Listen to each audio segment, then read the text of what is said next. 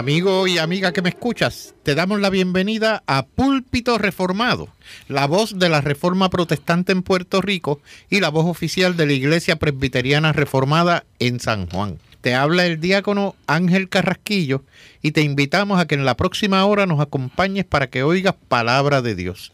Busca tu Biblia, la palabra de Dios, la palabra que no se equivoca, la palabra que no vuelve atrás vacía.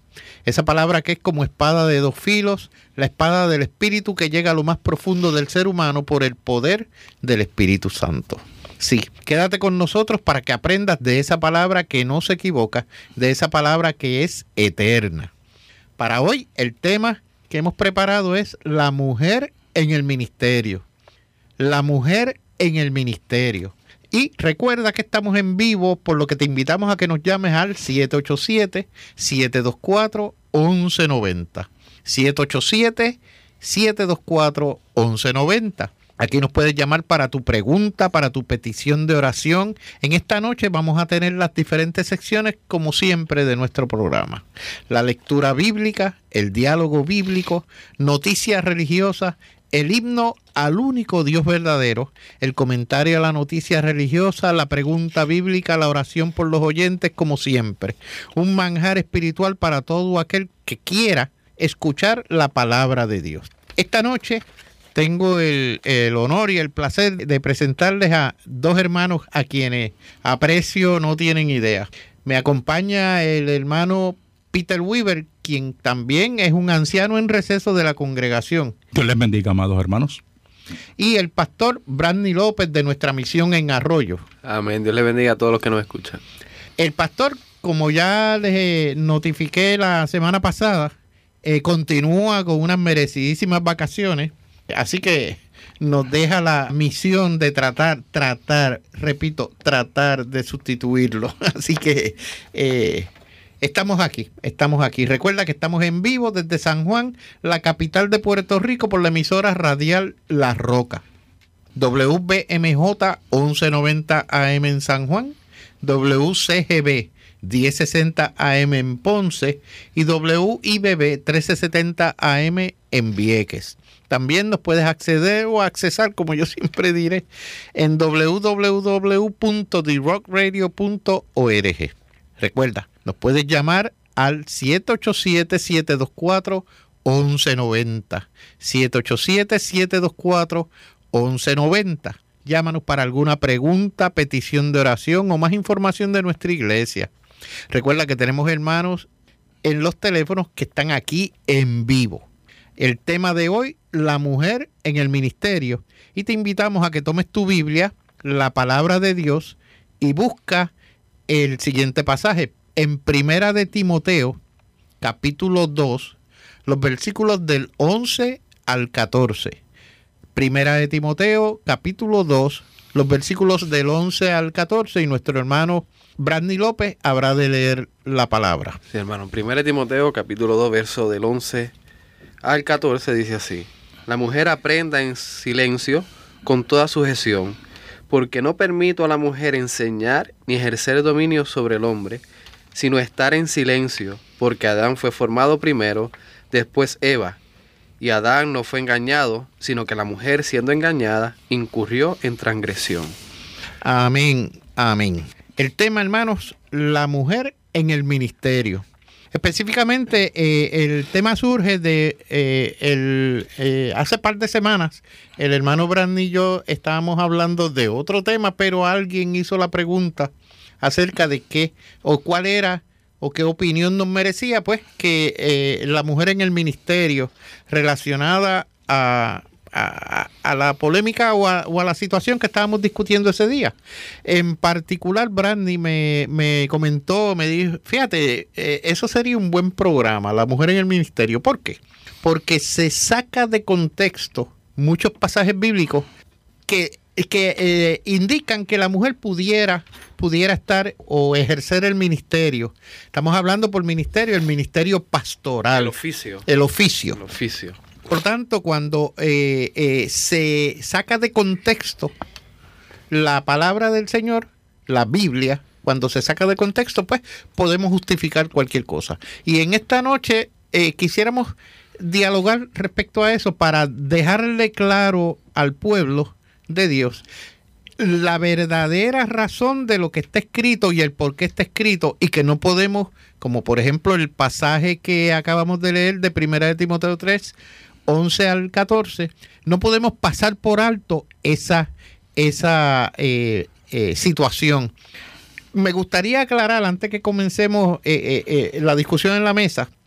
Uno, el Espíritu Santo le dictó, inspiró a los autores de la Biblia, de los 66 libros de la Biblia, los inspiró para que escribieran lo que Dios a través del Espíritu Santo está hablando al pueblo.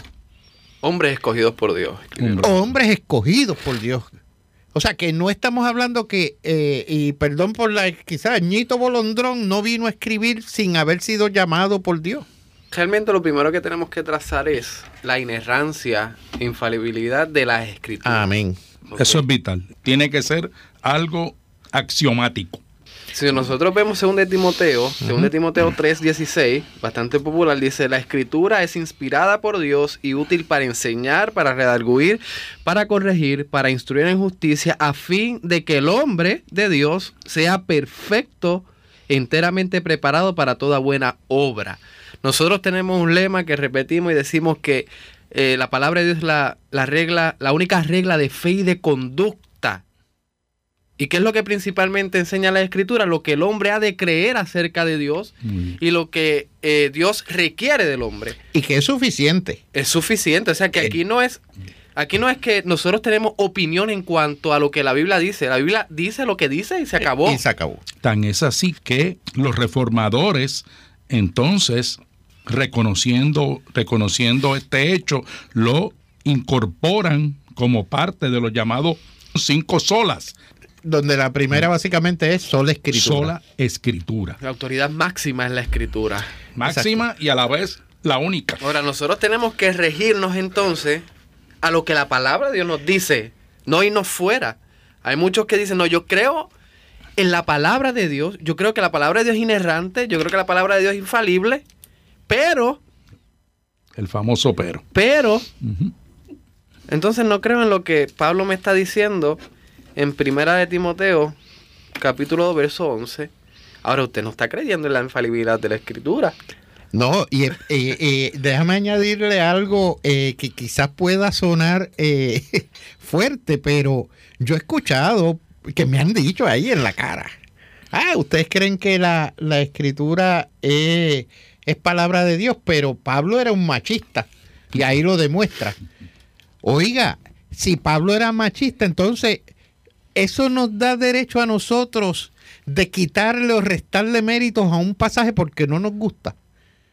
Eso da derecho a pensar, como nos comentó alguien eh, recientemente, que me voy a, permitir eh, eh, reservar el nombre, o sea, guardar el nombre, este, donde qué derecho tenemos nosotros como cristianos, como seres humanos, de coartar o, inhibir el, al Espíritu Santo en su llamado a, a X pastora al ministerio, X mujer al ministerio. Sí, oiga, si acabamos de decir que el Espíritu Santo fue quien dictó la palabra, ¿cómo ahora el Espíritu Santo va a llamar a nadie al ministerio cuando o sea, eso sería una contradicción plena, total. Si el Espíritu Santo dictó una cosa y ahora se va a contradecir, ¿a quién le creemos? ¿O es que la Biblia no es nuestra única regla de fe y conducta? No, ahora vamos a decir que según lo que la persona dice, que quiénes somos nosotros para, eh, en cierta manera, él dijo, aguantar el Espíritu Santo. Aguantarlo, correcto. pero ¿quién es el, el que nos dice a nosotros? Entonces, ¿quién, pero ¿quién interpreta el Espíritu Santo hoy día? O sea que cualquiera que se levante a decir, el Espíritu Santo me dijo o el Espíritu Santo me guía. Entonces, ¿dónde están los estándares? Exacto. Llámanos 787-724-1190. 787-724-1190. Queremos escuchar de ti. Queremos que nos comentes el, el, programa de esta noche. Queremos conocer tu opinión. Si quieres, también nuestros hermanos en los teléfonos te pueden orientar respecto a nuestra iglesia para que, conozcas un grupo que verdaderamente sigue la palabra de Dios como única regla de fe y conducta. Continuamos, Peter, creo que ibas a decir algo. Eh, sí, cómo no, hermanos. Hay algo que es sumamente importante y vital en todo, en todo este asunto, que es el hecho de que hoy en día muchas personas se basan y se fundamentan utilizando un argumento puramente cultural, cultural. Muy bien. O sea que la cultura moderna, contemporánea, nos dicta entonces a nosotros de que la mujer puede tener entonces los mismos atributos que el varón y que por lo tanto puede estar apta para asumir el pastorado. Sin embargo, mis amados hermanos, el argumento que utiliza Pablo en este capítulo 2 de su primera carta a Timoteo es un argumento que no es cultural, sino que más bien es un argumento entonces creacional, creacional. Pablo entonces se remite a la misma creación y utiliza el evento de la caída y sitúa a la mujer como que incurrió en esa transgresión y engañó a su marido. O sea que nosotros no tenemos la culpa de que el Espíritu Santo de Dios le haya revelado al apóstol Pablo que ese hecho la inhabilita para ostentar ese oficio que se llama el pastorado. O sea que en otras palabras lo que Peter nos está diciendo es que Pablo no está apelando a la cultura, No. sino que el argumento de él va afuera de la cultura y va a la creación desde el principio. Exacto. ¿Ok? A la misma creación. O sea, oiga, el librito, por otro lado, fue dado a Adán. ¿Por qué? Porque Adán fue creado primero. Adán fue creado primero. Y en particular, ese es el orden que establece el Señor. Ese es el diseño. que Y, y de hecho, orden. de hecho, si vamos a otros pasajes donde nos, si vamos a otros pasajes donde nos dice específicamente que el hombre es cabeza del hogar, como Cristo lo es de la iglesia. El hombre es cabeza del hogar como Cristo lo es de la iglesia. Una de las situaciones que estábamos hablando eh, en el programa anterior con Brandy, que estaba relacionado respecto a la, a la, a la Biblia específicamente y a su inerrancia, ¿no? En particular, estábamos diciendo, oye, ¿cuál sería la situación si yo soy cabeza del hogar en mi casa? Yo en mi casa soy la cabeza, yo varón. Y entonces, en, en la iglesia mi esposa es la pastora y yo tengo que sujetarme a ella entonces. Tremenda dicotomía. Una tremenda dicotomía. No, y, y va en contra. Bueno, De todo uno lo piensa de esa manera, se va todo. Bueno, ¿para qué entonces tenemos la Biblia? Exacto. Dígame. Exacto. Mira, eh, Pablo inclusive en la primera carta a, a Timoteo, en el capítulo 3, él da los requisitos para el anciano, o sea, Ujú. para el pastor. Y en, una, en el verso 2 él dice marido de una sola mujer. Y después apela a la, a la cabeza del que es el hombre, y dice que gobierne bien su casa, que tenga a sus hijos en sujeción con toda honestidad. O sea que ambas cosas van tomadas de la mano. Claro. Entonces, caminan juntas Exacto. en paralelo. Aquí lo que pasa es que, bueno, el feminismo ha, ha querido eh, inclusive eh, infiltrar a lo que es la iglesia, Así pero es. aquí no estamos minimizando a la mujer. Aquí no estamos diciendo que el hombre es más importante O que la, mujer, o que la mujer no pudiera ejercer mujer no el tenga- ministerio. o que la mujer no tenga así la capacidad, pero Exacto. La Biblia dice que los dos somos coherederos de la salvación. Aquí no estamos hablando de quién es más importante que quién, o quién tiene más capacidad que quién, o quién es más bien. inteligente que quién. Aquí estamos hablando de un diseño que el Todopoderoso Creador de las cosas lo determinó de esa manera. Exacto. Aquí estamos, si nosotros lo ponemos de esta manera, yo tengo cinco hijos. Y yo le digo a, a mi hijo mayor, mira, vete, sácame la basura, por favor. Y a mi hija mayor, yo le digo, eh, la que le sigue, yo le digo, vete y frégame los platos. Aquí le estoy dando dos trabajos diferentes a mi hijo. No estoy diciendo quién es más importante que quién. Mm. Yo di dos trabajos diferentes. De igual manera, Dios, Dios, Dios dio dos trabajos diferentes al hombre y a la mujer. Llámanos. Importante los dos. Llámanos 787-724-1190. 787-724-1190. Cuando nosotros eh, hablamos acerca de que nos comentan que Pablo era machista y hasta dónde una cosa obstaculizaba a la otra, eh, tenemos que pensar específicamente que aquí no hay machismo del autor. O sea, el Espíritu Santo está inspirando, está produciendo en ese, en ese eh, elemento que escribe, o sea, en este caso el hombre, Pablo, está, está influenciando el, el escribir o la escritura de Pablo respecto a lo que Dios quiere. Aquí no es Pablo quien está escribiendo, está escribiendo lo que el Espíritu Santo le está dictando, le está inspirando. Por lo tanto, eh, eh, no es machismo, no es machismo. Y si fuéramos a decir que es machismo, entonces no le hagamos caso a nada de Pablo. No, no. Y A nada de lo una, hay escrito. una evidencia, inclusive en 1 Timoteo capítulo 2, verso 12, que le- eh, fue el, el- el texto del cual partimos Ujú. del principio del programa, que dice, porque no permito a la mujer enseñar, eh, pero al- el 11 dice, la mujer aprenda.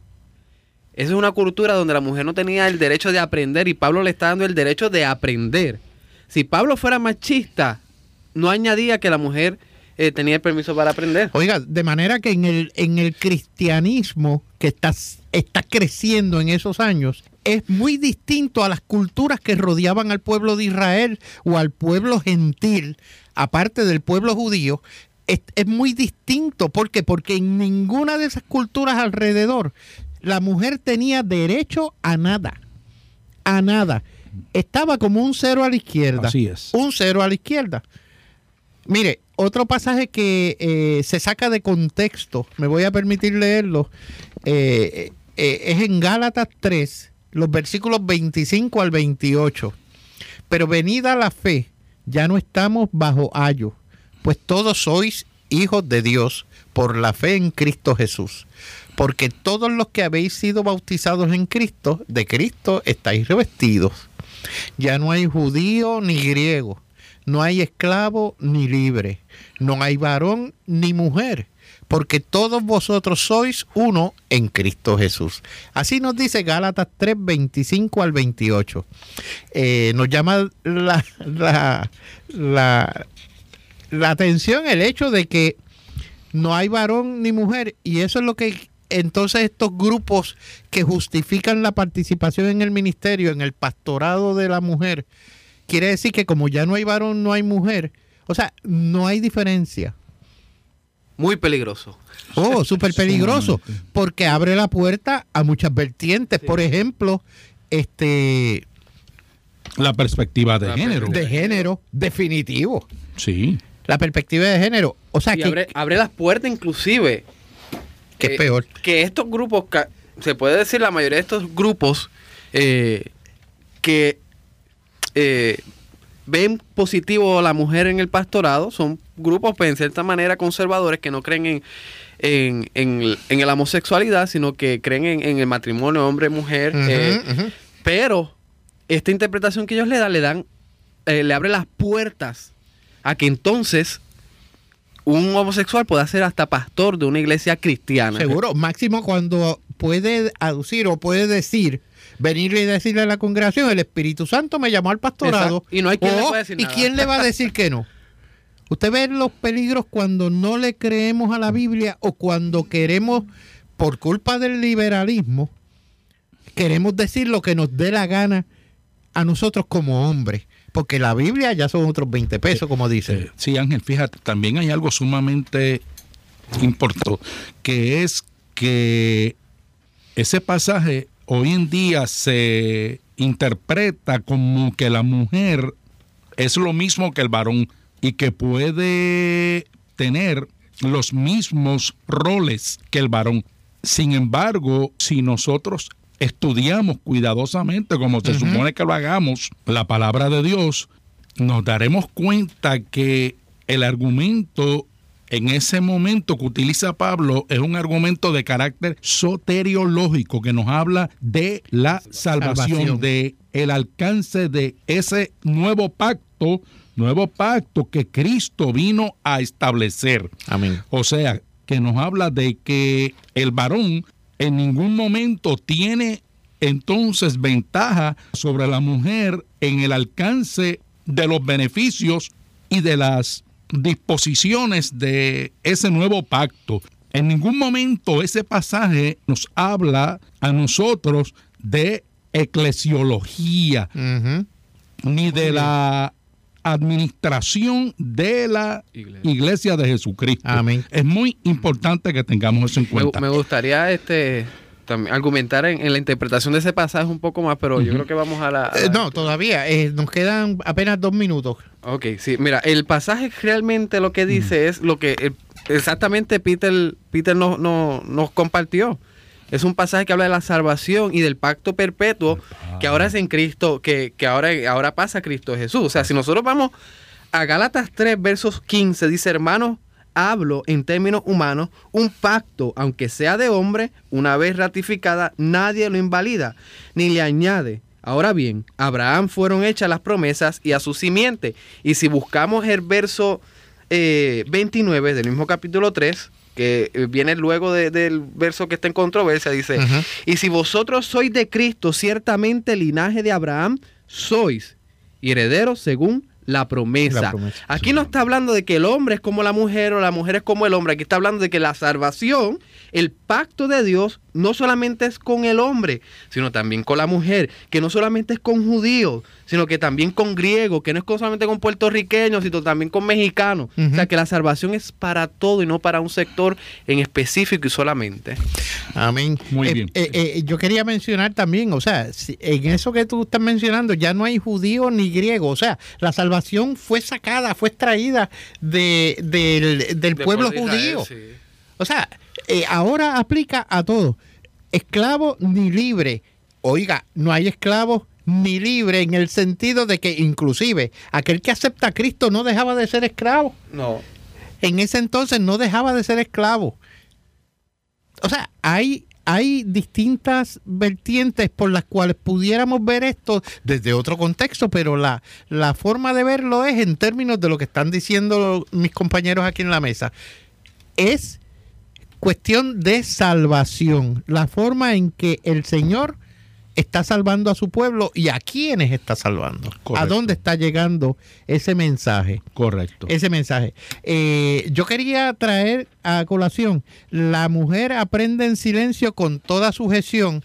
Eh, me gustaría cuando comencemos nuevamente, o sea, en la próxima parte del, de, en la segunda parte del programa, pues me gustaría traer o comenzar con eso, con toda sujeción, hacer ese, ese llamado quizás a a explicar esto un poquito más porque el, evento de la Trinidad o la Trinidad per se nos va a ayudar a entender en arroz y habichuela lo que esto significa.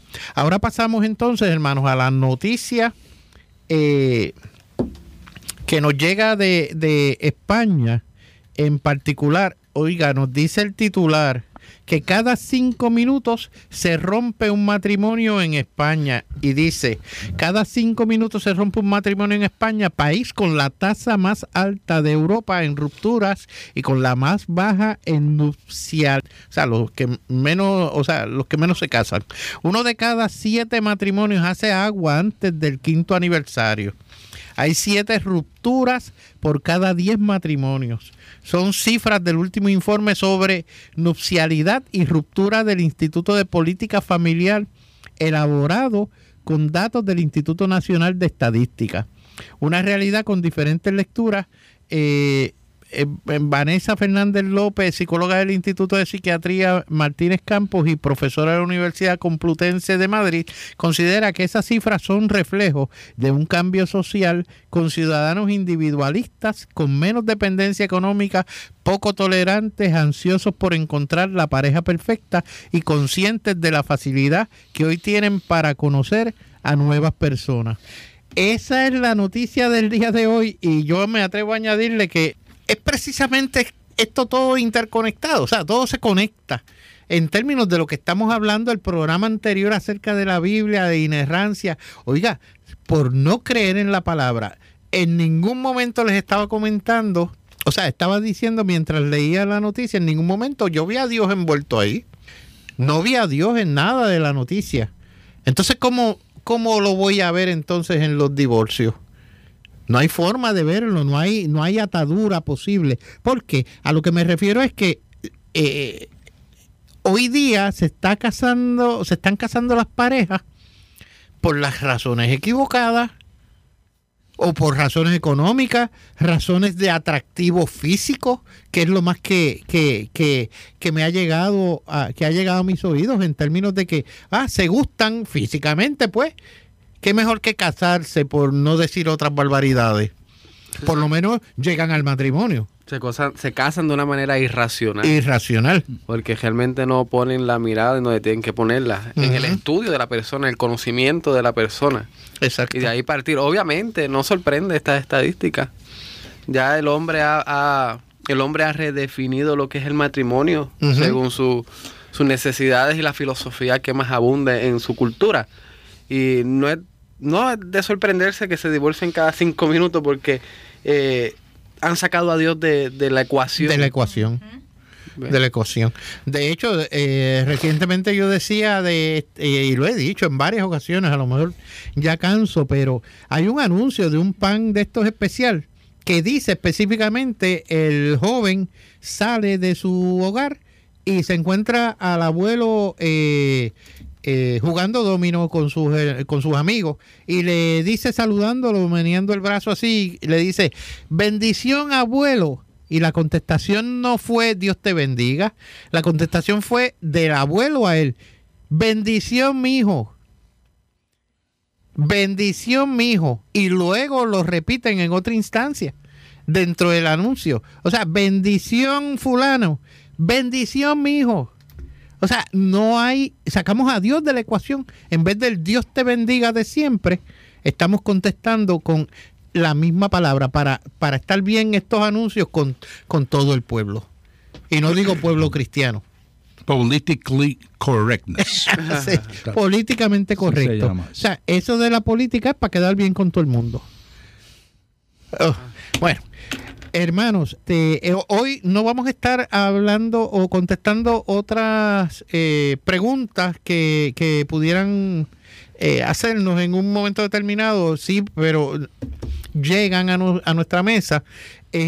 Pero lo que pasa es que como estamos contestando la pregunta de uno de los hermanos, eh, en el último programa acerca de la Biblia, pues eh, al buscar la contestación a esta pregunta, pues vemos la complejidad de todo esto y que, y que nos toma tiempo, nos toma tiempo. Así que en ese sentido, pues eh, esta pregunta que estamos contestando, pues eh, eh, consume básicamente el, el programa. Así que continuamos con nuestra ponencia. Estamos hablando acerca de de Gálatas en particular, Gálatas 3, 25 al 28, donde estamos hablando en Gálatas 3, 25 al 28, un pasaje sacado de contexto para, para satisfacer una, una parte de la, de la comunidad que quiere justificar, que quiere justificar a la mujer en el pastorado. En, ese sentido, me gustaría ir a, una, a un ejemplo que les estaba diciendo en el versículo de 1 Timoteo 2.11, la mujer aprenda en silencio con toda sujeción. Esa sujeción a veces es lo que, lo que no- nos saca de- de paso en el sentido de que no queremos entender qué es lo que eso implica. Oiga, sujeción tiene Cristo al Padre.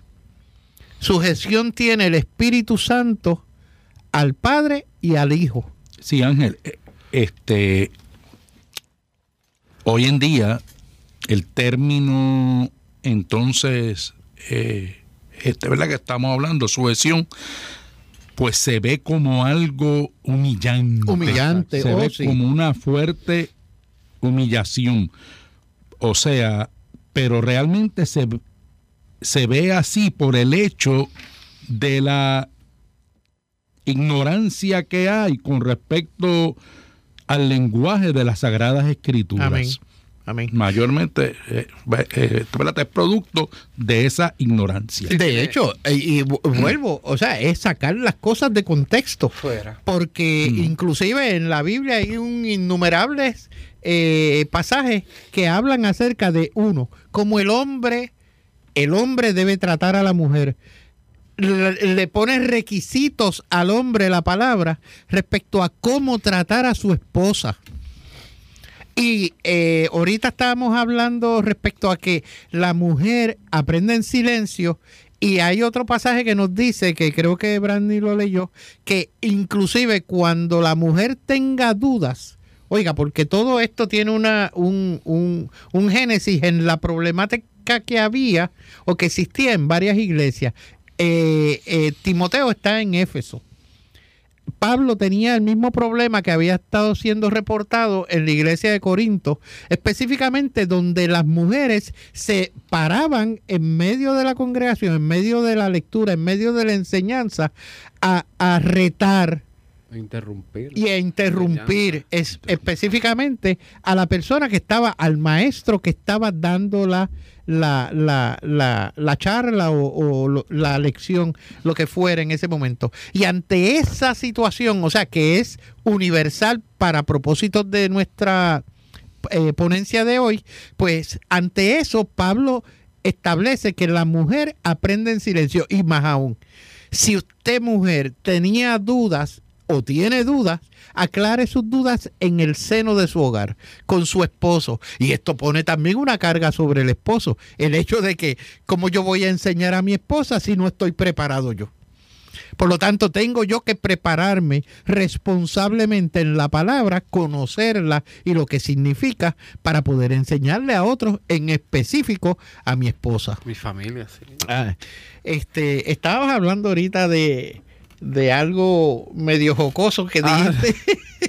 No, porque la realidad, este, iba a añadir a la, a la sujeción Ajá. que hay, hay un, un, un sabor amargo en cuanto a la palabra sujeción.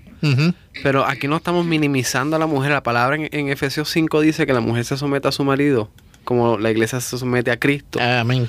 Eh, aquí no estamos minimizando la importancia de la mujer. O sea, yo estaba diciendo fuera del aire que el hombre es incapaz eh, sin la mujer. O sea, que la mujer es, eh, es importante para la vida del hombre y de la iglesia. Más eh, que ayuda idónea. más que ayuda- O eh, vital, ayuda- la mujer es vital. Vital. Eh, pero la palabra dice, habla de una sujeción y eso no podemos negarlo. Y en toda nuestra, el ámbito de nuestras vidas tenemos que sujetar a nuestro jefe, al gobierno, a la policía, a todas estas cosas. Hay sujeción.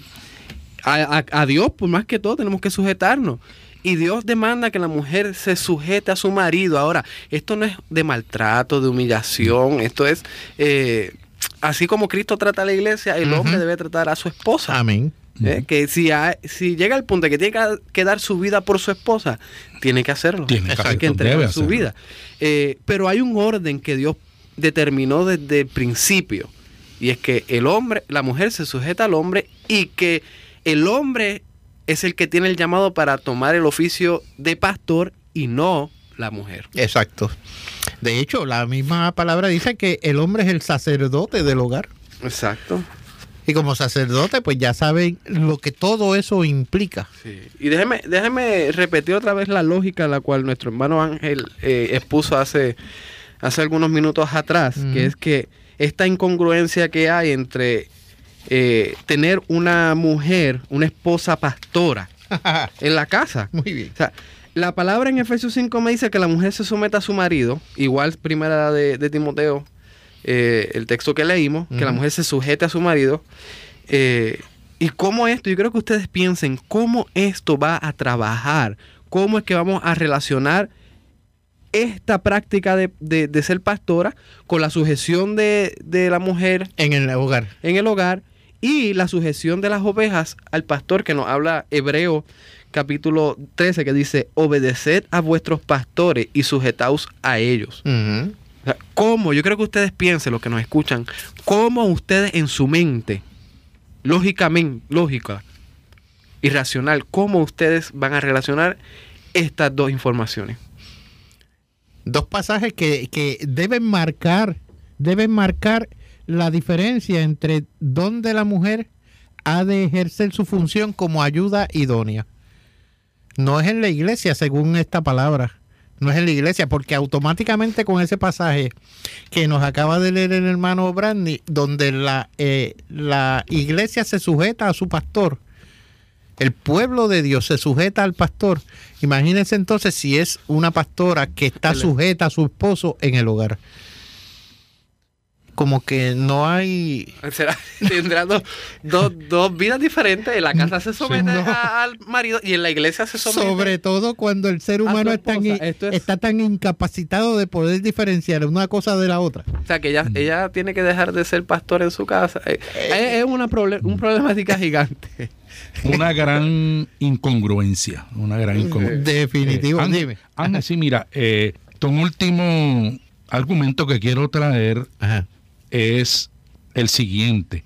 En el original griego, en el original griego de las Sagradas Escrituras, nosotros podemos ver algo que es sumamente importante y decisivo a la hora de nosotros adjudicar en cuanto a este tema se refiere.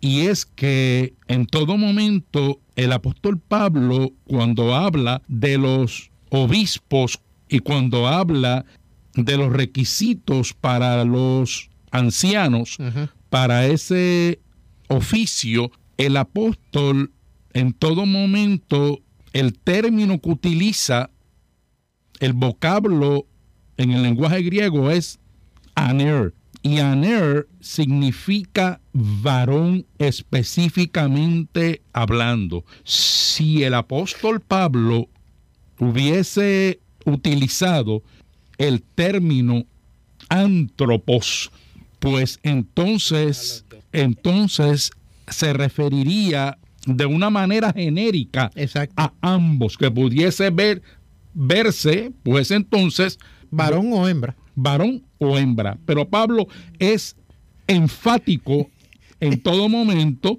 y utiliza el término aner, o sea, el varón. El varón. O sea, que no era... No, un oficio eh, eh, para el varón. Se sale de... Se cae de la mata, como dicen en arroz y habichuela, que no era unisex el No. término utilizado. No. Definitivamente no lo era. No lo era, no lo era. Muy Mencionar- acertado ese comentario, de hermano. que la historia de la iglesia no nos afirma que no ha habido mujer sacerdotisa ni en el Antiguo Testamento ni en el Nuevo Testamento. Inclusive, argumento eh, básico es que los doce discípulos eran varones.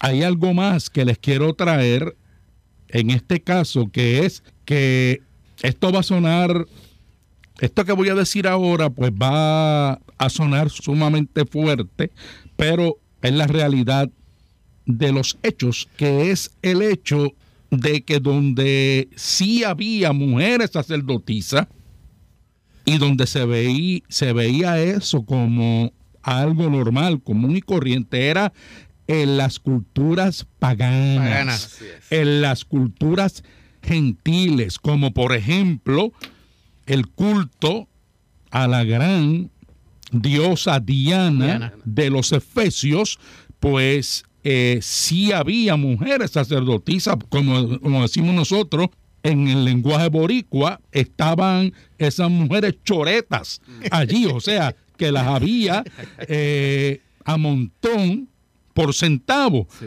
Las mujeres sacerdotisas que ejercían un rol religioso de carácter de prostitución. Amén. Y tocar Eh, se puede levantar la pregunta. eh, ¿Y Débora? ¿Qué pasó Es- con Débora? Ave María, me Eh, sacaste la pregunta de la... Rápido. la- Excelente el- pregunta. Débora en jueces 4, 4 y 5 dice, gobernaba en aquel tiempo a Israel una mujer Débora, profetisa, mujer de Lápido, de Lapidot, y acostumbraba a sentarse bajo la palmera, importante, bajo la palmera de Débora, entre Rama y Betel, en el monte de Efraín, y los hijos de Israel subían a ella a juicio. Esto no es un hecho normativo donde hay que hacerlo, donde la mujer tiene que ejercer este oficio. Esto fue eh, en la historia una situación eh, bien aislada en donde Débora no ejercía como jueza en toda, en toda la plenitud, sino eh, limitadamente, si lo comparamos con, con, con, perdón, con Salomón, donde en público él hacía juicio. Aquí Exacto, eh, Israel juicio. venía en privado, debajo de la palmera, a hablar con Débora. Igual los jueces. Todos los jueces en, en Israel siempre, Sí. eh, eh, o sea, no había nada eh, privativo, o sea, todo era básicamente el juez exacto. iba a la situación y resolvía. Eh, eh, hermanos, el, el tema está súper intenso y súper bueno. Eh, yo espero que hayamos podido eh, contestar nuestro parecer bíblico, eh, perdón, no nuestro parecer, sino que expresamos lo que dice la palabra respecto al tema de la mujer en el ministerio. Así que ahora vamos a pasar entonces a escuchar una alabanza al único Dios verdadero.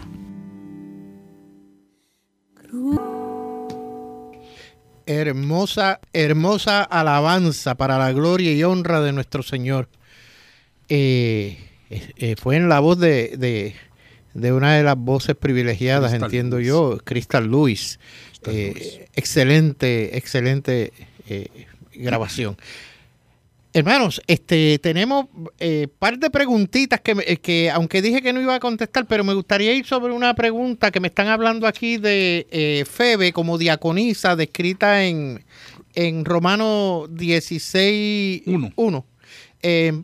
os recomiendo además nuestra hermana Febe, la cual es diaconisa de la iglesia de Sencrea.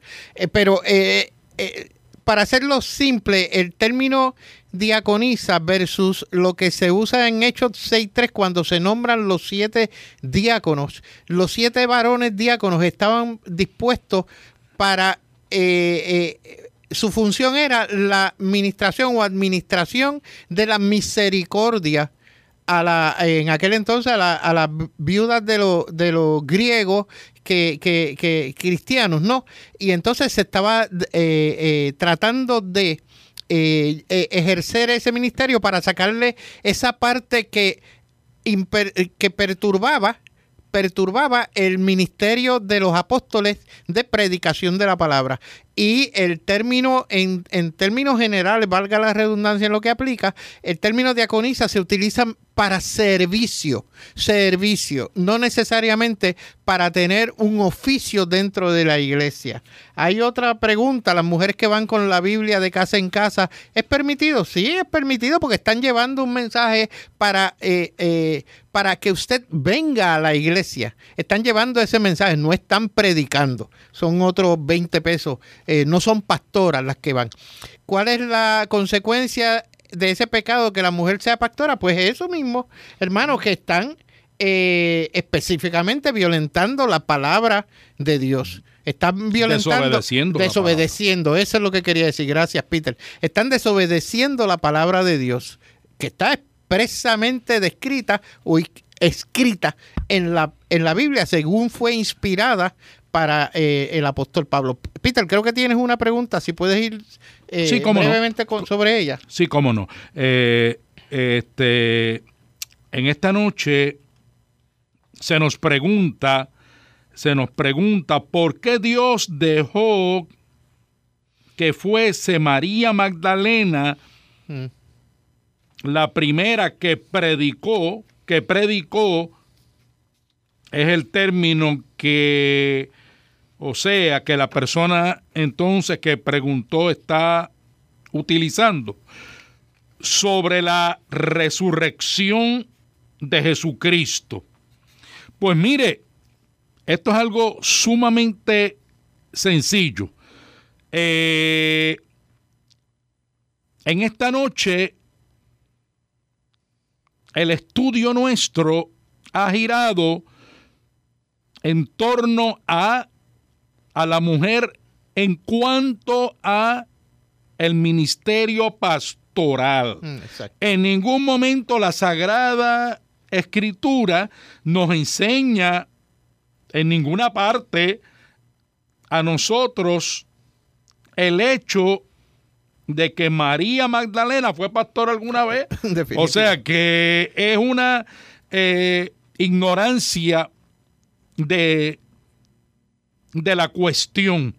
Y, y número dos, no fue como tal una predicación, sino que ella fue, ella fue eh, a donde los discípulos de Jesús, o sea, los apóstoles, y les informó, llena de regocijo, que, que Jesús, o sea, el Cristo resucitado se le había aparecido. Definitivamente, o sea, no fue, no, no, fue un sermón ni nada que se parezca. Exactamente. En ese sentido. Muy bien. Hermanos, queremos que nos escribas Púlpito Reformado, P.O. Box 363864, San Juan, Puerto Rico 00936. Púlpito Reformado, P.O. Box 363864, San Juan, Puerto Rico 00936. Visita también nuestra página de internet donde eh, a través de presbiterianareformada.org. En la misma encontrarás una excelente colección de sermones expositivos de la palabra de Dios. Te invitamos a que nos visites en la Iglesia Presbiteriana Reformada en San Juan, en la carretera 176, el ramal 8176, el kilómetro 2.9, justo al lado del Colegio Bonneville en Cupey. Eh, allí los domingos comenzamos con la escuela dominical en punto a las 10 y a las 11 y cuarto después de un breve receso de la escuela dominical, el servicio mayor al único Dios verdadero. También nos puedes visitar en nuestra misión de la Iglesia Reformada en Arroyo, en la calle Morse 113, donde nuestro pastor, el, el pastor Brandy López, les dará la bienvenida y para mayor información lo pueden contactar al teléfono 787-547-4720. Eh, aquí eh, vamos a mencionar y el, el hermano eh, eh, Peter nos hará la oración. Eh, nuestro hermano Jorge, quien de Ponce, quien nos hizo una pregunta relacionada al tema. tenemos también a Edith de Cupey, también la tenemos para oración. el hermano José de Ponce, eh, que también nos hizo una, pregunta respecto a la, al término diaconisa, ¿no? Eh, María Cordero, oye que mucha gente de Ponce, Peter. Oración, oración eh, por salud y ella nos llama, es de Ponce, pero nos está llamando oración por salud desde Michigan. Así que, ¿cómo no? Vamos a estar orando para todas estas personas, hermano Peter. Si eres tan amable, el micrófono es tuyo. Ah, amén. Oremos, amados hermanos. Señor y Padre nuestro, te damos gracias en esta noche por el, por el hermoso privilegio que tú nos has dado de exponer la enseñanza en las sagradas escrituras, nuestra única e infalible regla de fe y de conducta. Te damos gracias por ello. Señor, ahora, en estos instantes, Padre Santo, te presentamos las peticiones de nuestros hermanos, las peticiones de tu pueblo. Señor, Padre Santo, tú que conoces los corazones, Padre, tú que conoces cada, cada necesidad. Señor, te suplicamos Padre, que tú, que tú obres, que tú pases, que tú pases por cada hogar, Señor, supliendo así cada necesidad. Te lo pedimos en el nombre que es nombre sobre todo nombre, en el nombre maravilloso de nuestro amado Señor y Salvador Jesucristo, al que sea la gloria y la honra ahora y por los siglos. Amén y amén. Amén. Gracias, hermano. Eh, hermanos, eh, escríbenos Púlpito Reformado, Pio Box 363864, San Juan, Puerto Rico 00936. Eh, te invitamos a que nos visites en la Iglesia Presbiteriana Reformada. Aquellos que están familiarizados con el área de Cupey, eh, justo donde era eh, el Blockbuster, allí frente a, la urbanización San Geraldo, pues allí viran a la derecha o a la izquierda, dependiendo de qué, de qué ruta vienen. Si vienen de Cupey, pues viran a la derecha e inmediatamente a la izquierda. Esa es la ramal 8176 en el kilómetro 2.9 al lado izquierdo van a encontrar nuestra iglesia. Esto es justo al lado del colegio Bonneville, por el lado de la cancha del colegio. Así que eh, visítanos, allí vas a encontrar una comunidad que atesora la palabra eh, y la sigue como única regla de fe y conducta. En estos temas que hemos hablado, eh, eh, es nuestra única regla de fe y conducta. Específicamente nos regimos por ella y ella rige nuestra vida y nuestro, nuestro ir y venir. Así que estas cosas las hacemos porque el Señor así nos lo indica. Cuando usted cree en la palabra como la única regla de fe y conducta, usted va a seguirla firmemente en todo momento. Usted va a estar pendiente a todas las cosas que la Biblia y, va a evitar, obviamente, pecar o salirse, desviarse, mucho menos a propósito porque muchas veces eh, yo he tenido hermanitos que me dicen que necesitan de ayudas externas o nueva revelación porque la Biblia no está completa, Peter. Hmm. Este eh, Señor mío. y por eso pues le adjudican otras tareas al Espíritu Santo que, que, que a veces pues nos preguntamos de dónde, o sea, de dónde sacan eso, que no sea del pensamiento humano justificando el, el querer ejercer o decir cosas que la palabra no dice. Y en ese sentido, no sé si, si, si, si Peter quieres abundar en eso, porque es que es fuerte, es fuerte. Es, no. un, es un acto de rebeldía y es un acto de desobediencia. Ya, ya con eso se resume básicamente todo. Hermanos, también nos puedes visitar, como te mencioné anteriormente, en la iglesia reformada en Arroyo, eh, en la calle Morse, número 113, y allí el pastor Brandy López les dará la bienvenida. Para mayor información, lo pueden contactar al teléfono 787-547-4720. Cuando eh, eh, quería hacer un anuncio en particular, porque la semana que viene nosotros vamos a tener un mensaje. Ustedes saben que este es el mes de la reforma protestante, la reforma de, Martín Lutero, quien fue el precursor de, no fue el precursor, hubo varios reformadores que pues murieron en distintas circunstancias, pero fue eh, Martín Lutero quien, quien trajo ese mensaje contundente en contra de la iglesia eh, de aquel entonces, la Iglesia Católica. Por lo tanto, la semana que viene vamos a tener un programa eh, especial en ese sentido, eh, hablando acerca de la reforma y las cosas que, que implica la misma y las cosas que implicó para todo el pueblo cristiano hoy en día. Así que Amigo y amiga que me escucha nuevamente el próximo sábado a la misma hora escucha Púlpito Reformado, la voz de la reforma protestante en Puerto Rico. Que Dios te esté contigo y tu familia en todo momento y te provea de todo aquello que Él ha decidido para tu vida. En el nombre de Jesús, amén y amén.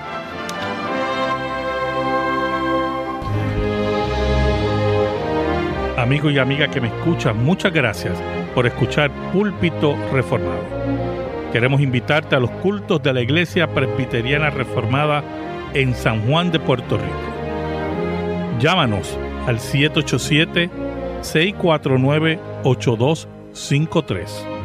787-649-8253 o al 787-410-7899. 787-410-7899. Al mismo tiempo, puedes accesar nuestra página a www.presbiterianareformadapr.org www.presbiterianareformadapr.org También puedes escribirnos a consistorio arroba presbiterianareformadapr.org consistorio arroba presbiterianareformadapr.org. Y al despedirnos, queremos decirte a ti y a tu familia que la gracia de nuestro Señor Jesucristo, el amor de Dios Padre Todopoderoso y la unción fresca del Espíritu Santo esté sobre ti y tu familia, sobre todo el pueblo de Dios, reunido en el planeta Tierra, hasta la consumación del reino Amén y amén.